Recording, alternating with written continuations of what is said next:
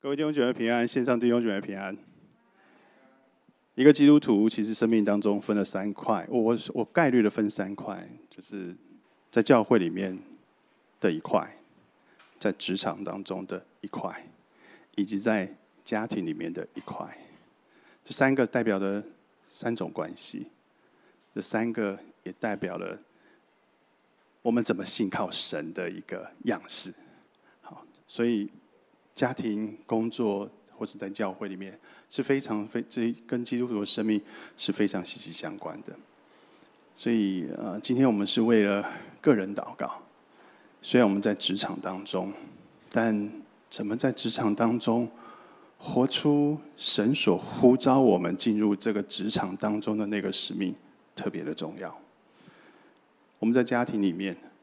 怎么样活出神把我们摆在这个家庭当中的责任，使这个家庭充满了恩典，充满了喜乐，特别的重要。我们在这个教会里面，我相信你有你自己的位置，怎么在这个位置上成为别人的祝福？这些别人是你的弟兄姐妹，成为他们的祝福，特别的重要。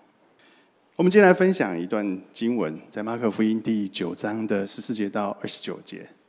这个是很有名的一个故事，就是呃，有一个父亲，他的孩子被鬼附，然后得了癫痫，然后后来耶稣医医治了他的故事。我们来读一下这段经文。耶稣到了门徒那里，看见有许多人围着他们，又有文士和他们辩论。众人一见耶稣，就甚稀奇，就跑上去问他的安。耶稣问他们说：“你们和他们，你们和他们辩论的是什么？”众人中有一个人回答说：“夫子，我带了我的儿子到你这里来，他被哑巴鬼附着。无论在哪里，鬼捉弄他，把他摔倒，他就口中流沫，咬牙切齿，身体枯干。我请过你的门徒把鬼赶出去，他们却是不能。”耶稣说：“哎，不幸的世代呀！我在你们这里要到几时呢？我忍耐你们要到几时呢？”把他带到我这里来吧。二十节，他们就带了他来。他一见耶稣，鬼便叫他重重地抽风，倒在地上，翻来覆去，口中流沫。耶稣问他父亲说：“他得这病有多少日子呢？”回答说：“从小的时候。”二十二节，鬼屡次把他扔在火里、水里，要灭他。你若能做什么，求你怜悯我们，帮助我们。耶稣对他说：“你若能信，在信的人凡事都能。”孩子的父亲立时喊着说：“我信，但我信不足，求主帮助。”耶稣看见众人都跑来，就斥责那乌鬼说：“你这聋哑的鬼，我吩咐你从他里头出来，再不要进去。”那鬼喊叫，使孩子大大的抽了一阵风，就出来了。孩子好像死了一般，以致众人多半说他是死了。但耶稣拉着他的手扶他起来，他就站起来了。二十八节，耶稣进了屋子，门徒暗暗的问他说：“我们为什么不能赶出他去呢？”耶稣说：“非用祷告，这一类的鬼总不能出来。”这个故事好真实啊！如果你有孩子家，或是你旁边有孩子。嗯，你看到孩子生病，然后你束手无策的时候，或者是当你看到孩子那个高烧一直烧上去，你你没有办法的时候，或许就我们就很像这个父亲一样，好，我们会会会想要抓住任何一个能够帮助我们的的帮助。今天这个故事啊，其实是发生在，我还是要前情提要一下，这个故事是发生在耶稣登山变相之后。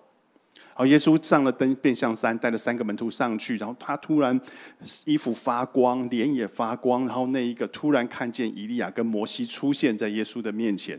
彼得说：“我们这里太好了，我们搭三座棚在这里，我们不要再下山了，我们就搭三座棚在这里。”的故事之后，那路加就说这个是在耶稣上了山变了相之后的第二天，但是你从马可福音的记载，感觉起来好像就直接就下了山，马上就。遇着了这一个鬼父的这一个这个孩子，当他下来下了山之后啊，耶稣就看见了门徒啊和文士在辩论。我猜他们的辩论内容啊，我猜当我们读完今天这个故事之后，我们猜测这个文士和门徒在辩什么呢？一定在辩说，嗯，你们为什么赶鬼失败啦？看起来你们没有那么大的权力啦，看起来你们好像没有什么权柄可以把鬼赶走了。那文士这样质疑，你猜想门徒会怎么说？不不不，我们是可以的。好，就开始吵，就开始吵这些东西起来。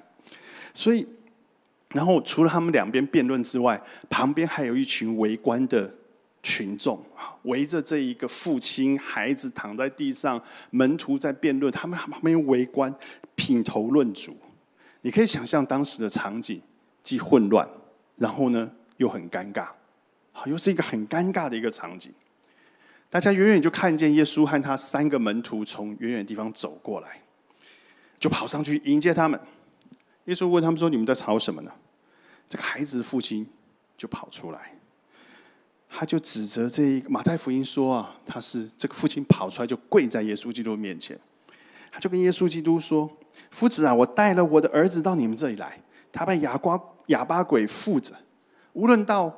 什么地方这鬼都捉弄他，把他摔倒，然后他口里流沫，他咬牙切齿，他身体枯干。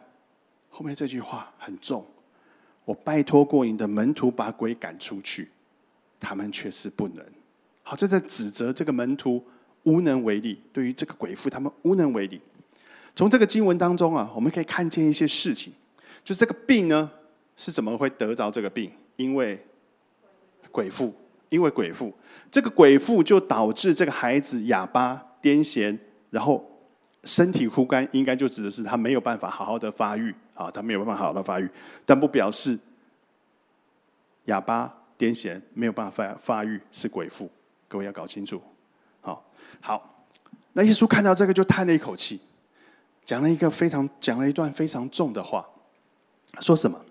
哎，这不幸的时代啊，我在你们这里。要到几时呢？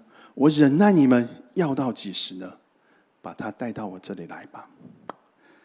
不幸的世代啊，不幸，我们也可以直接翻译，讲直白一点，叫做什么？不相信。好，就是不相信嘛，不相信的世代，这就指的是不相信的这一群啊。你觉得这句话表示耶稣的兴奋、欣喜，还是是耶稣的失望？是失望。他对这些人是失望的。这不幸的世代，其实带着一些的感叹、跟指责以及失望在里面。那耶稣在指责谁呢？我们看到这一群人在这里，好多人在这里。耶稣指责谁呢？文士吗？是指责文士吗？文士本来就不信，所以耶稣似乎也不必这么感慨，对不对？他们本来就是不信耶稣，他们本来就是质疑耶稣的，所以看起来不必那么感慨。是这一群。旁边围观的群众吗？这群群众其实本来就是在看戏的，所以他们搞不清楚神国降临，搞不清楚神的全能，也似乎是正常的。所以耶稣其实也不必那么感慨。那耶稣是指责这一个跪下来控告他门徒的父亲吗？各位，你想想看，在那个时候啊，这个父亲啊，大老远把他的生病的儿子带来，那个时候没有手机啊。打一通电话就哎，正阳牧师你在哪里？我可以去找你吗？没有办法，所以你可以想象，这一个父亲他是一定是花了非常多的精力、体力，甚至是财力，他才找到耶稣，他才找找到耶稣，爬到那个山上去，他才找到耶稣，所以他应该不是那一个完全没有信心的那一个。所以，如果真的要找一群被指责的对象，我猜了，我猜应该是在山下的这一群对这个孩子无能为力的门徒。耶稣应该指责他们，指责的最多。想想这些门徒其实也需要被指责。如果你还记得马太、马可福音第六章的时候，耶稣曾经差遣这门徒两个两个出去，出去干嘛？路加福音有同样的记载。他说：“他叫齐了十二个门徒，给他们能力、权柄，可以制服一切的鬼，医治各样的病。而且他们出去服侍，有没有果效？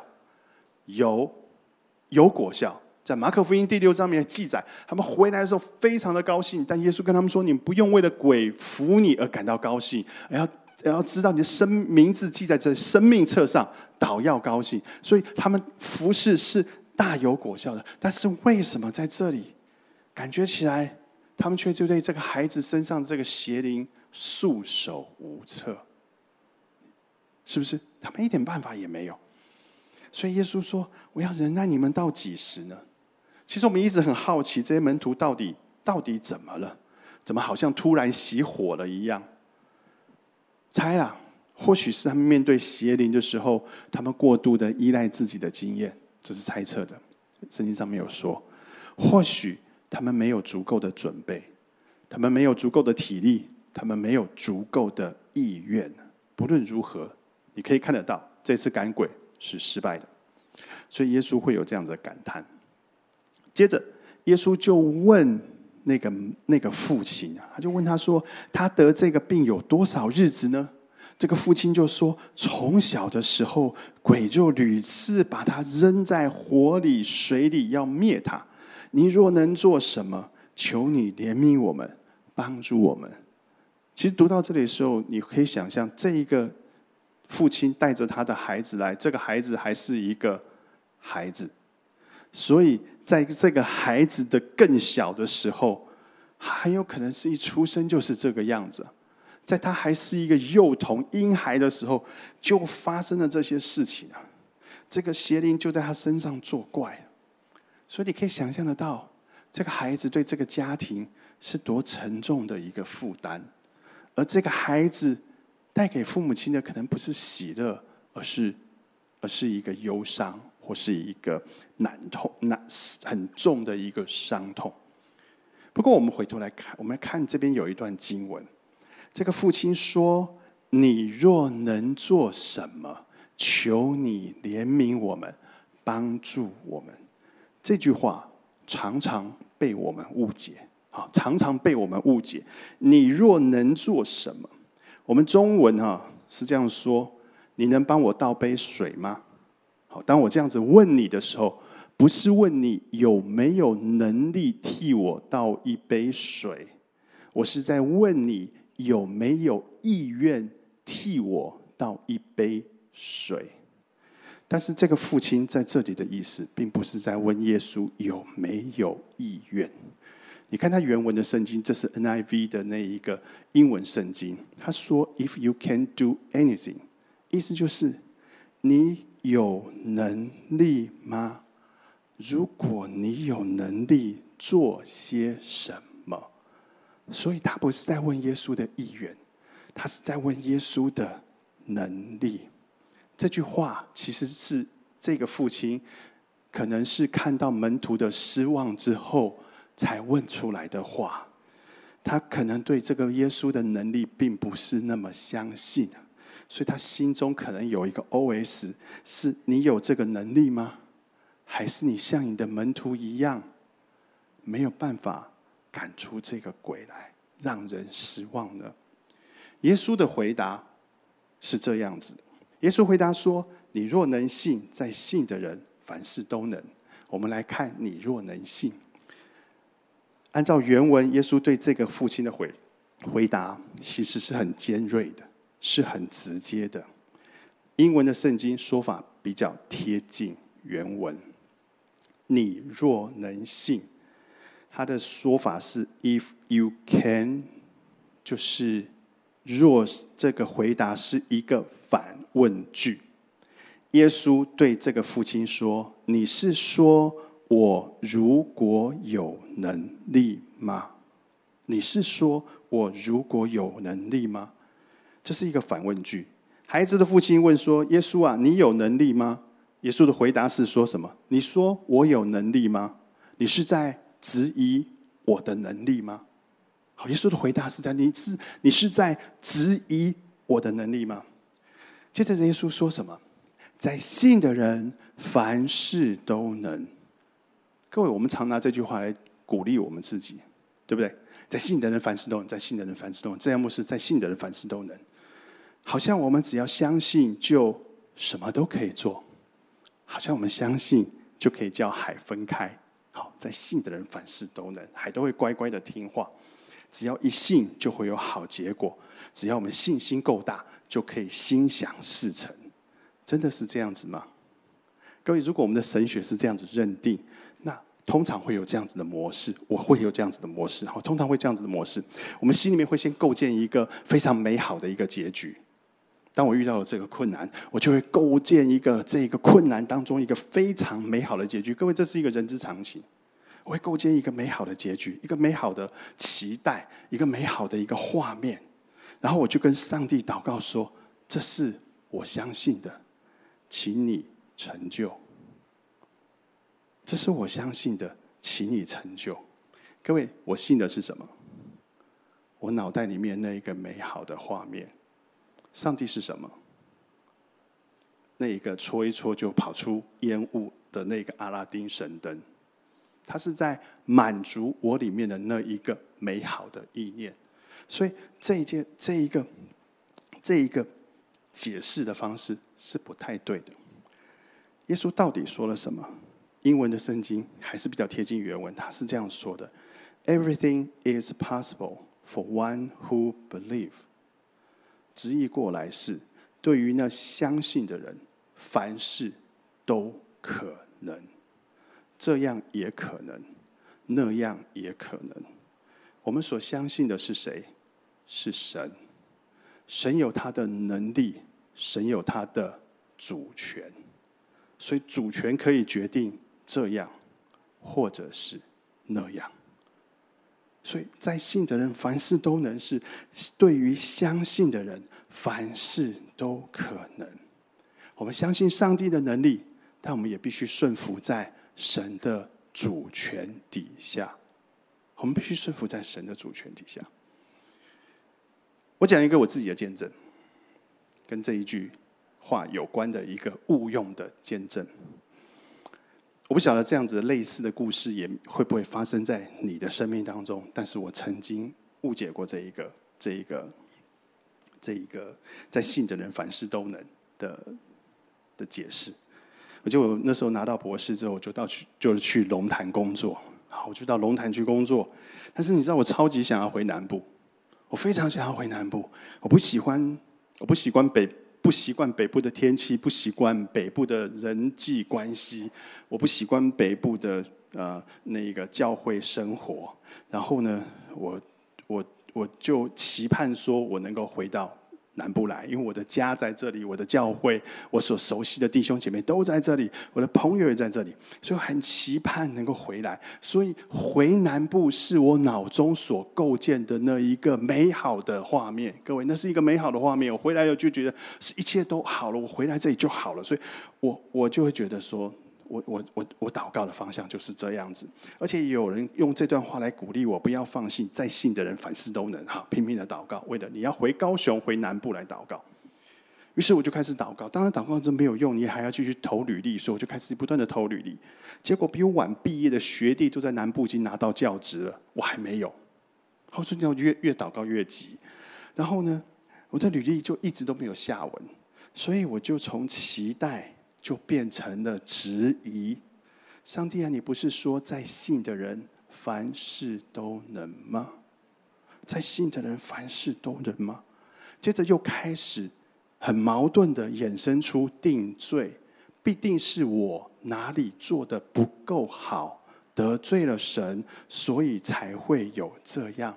必定是我的信心不足够，所以才会这样。所以里面会有一些的定罪，所以才没有凡事都能。到最后呢？到最后这一些情绪的后面是什么样的情绪？后面的情绪是对上帝的埋怨。你没有听我的祷告，你没有成就你所应许的。我脑袋里面的那个画面，那是一个。对上帝的一个地埋怨，甚至会迁怒自己的家人。只要有人告诉我说你要有信心，那我就生他的气。啊，你们不是告诉我们说凡事都只要信，在信的人凡事都能吗？只要谁告诉我你要有信心，我就会生他的气，我就很生他的气。各位，回头来看，回头来看，我所信的真的是上帝的能力吗？我所信的真的是上帝的？主权吗？其实不是啊，我所信的是回南部那一个美好的画面。好，那是一个那个美好的画面，所以我所信的是那一个我所想要的那个画面，那个画面才是我的主，那个画面成为我的主。好，那。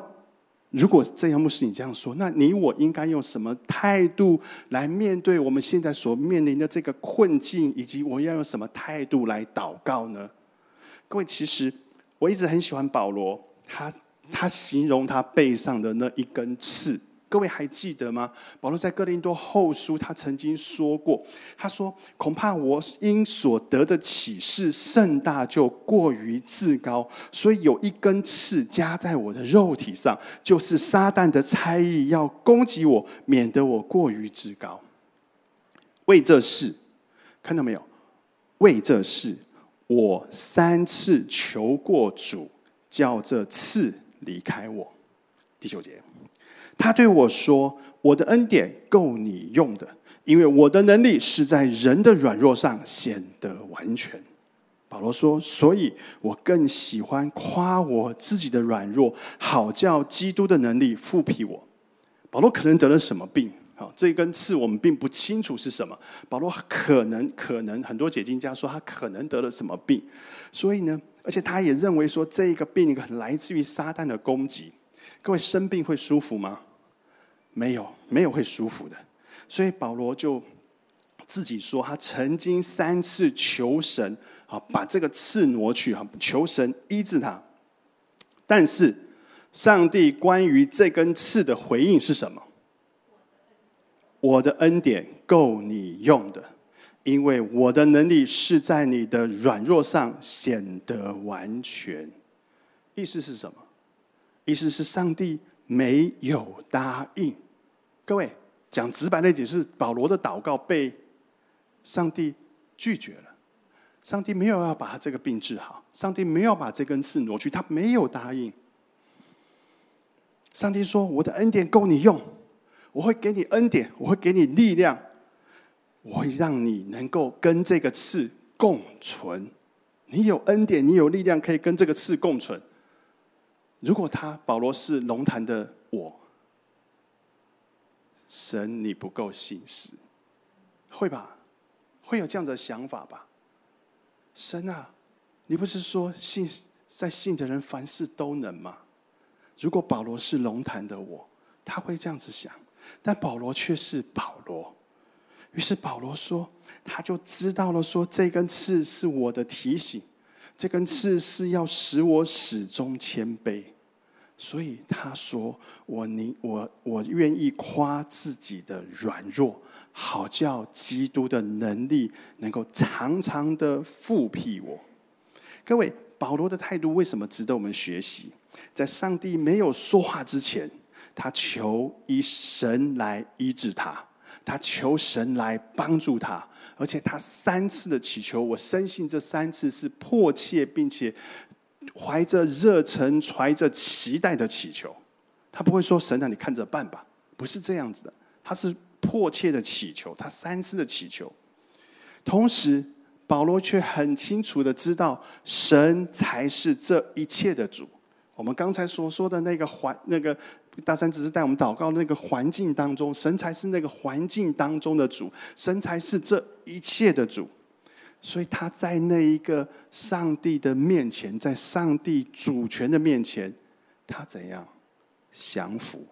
他顺服。他说：“我喜欢夸我自己的软弱，好叫基督的能力复辟我。”这是他一个降服的一个态度。所以祷告的态度是什么？祷告的态度是我们相信上帝有能力，我们也要顺服上帝的主权。尽我们可能的祷告，并且要在上帝的旨意当中来顺服，面对各种可能，啊，面对各种可能。好，当这个我们再回到圣经当中，当这个父亲听见耶稣的话，就大声的说：“大声的说什么？我信，但我信不足，求主帮助。我信，但我信不足，求主帮助。”各位，这个父亲的呼喊很真实啊。我信，但我信不足，这个或许是你我生命当中常常遇到的困境。我相信，我的脑袋、我的理智相信，但我信不足，是我心里面看到了这个环境，看到了这一切的状况，我不足，我里面的事实上是不信的，我里面事实上是不信的。各位，他如果真的不信，其实很矛盾。他如果真的不信，他就不必想想方设法的把孩子送到耶稣基督的面前了，对不对？一点用也没有，干嘛去？所以，他他如果不信，他不会要这样子做。但是，你又说他完全信吗？看到了孩子，即便是耶稣找了他来，那个鬼依然复依然发作，然后看到他躺在地上抽风，看到那些门徒对他手足无措，你说他依然信吗？其实里面有很大的矛盾存在。所以，当这个父亲喊着“我信，但我信不足，求主帮助”的时候，其实有更新的翻译是“我信，但主啊，帮助我。”胜过我里面的不幸，很真实。在你遇见那个重大困难，在那个环境的风浪一波又一波的时候，我们必定会说：“主啊，我信，但主啊，求你帮助我胜过我里面那一个不幸。”我每次看到这个时候，我就想起那个彼得。彼得有一天晚上在风浪之中，他渡海，然后远远看到耶稣从海面上走过来，他就跟耶稣说。主啊，如果是你，求你使我从这里到你那里去。耶稣说：“你来呀。”彼得就怎样，翻过那个船舷，就走进水里。彼得有没有信心？有，他有信心。可是，当他看到那个漫天的巨浪几乎要把他淹没的时候，他突然说什么：“主啊，救我！”他突然沉到水里面去。他突然沉到水里面去，就很像这边说：“我信，但我里面仍然有那个不信，求你帮助我克服我里面的那一个不信。”各位，这很像是我们的写照。彼得跟这个父亲其实很像是我们的写照。理智上我相信上帝，但是我们的心又常随着这个环境起起伏伏，起起伏伏，起起伏伏。那你说？牧师啊，这到底算信还是不信呢？这样子到底算信还是不信呢？我这样子的祷告到底算是信还是不信呢？不要忘记，神是耶稣是一个怜悯的神，他不是去检讨这个父亲信心有多大有多少。他不是去检讨这个信心，这个父亲的信心有多长久，能够持续的有多长久。他怜悯这对父子，所以他斥责了那个乌鬼，然后就命令这个乌鬼从他身上，从这个孩子身上出去，鬼就出去了。他伸手救了彼得，他伸手救了这个孩子。其实。他也会伸手救我们，对不对？我不知道你生命当中有没有这种我信但我信不足的经历。我好像是这里面最最软弱的，我有。不过我今天不会讲，呃，时间不够了。我就会在这个礼一礼拜的小组长阅历会当中分享，那是在我小组长服侍过程当中的一些经历，或许会对小每个小组长有些帮助。我信。但我信不足，但是在这个不足当中，我们可以经历到神的怜悯。所以，请你为自己祷告。今天我不会为你祷告，请你为自己祷告。在困境当中，相信神有能力，并且我们要顺服他的主权。你要为自己祷告，在信与不信挣扎的时候，求神。加添你信心，帮助我对付我里面的那一个不幸，就像这个父亲，就像彼得一样，请你为自己祷告。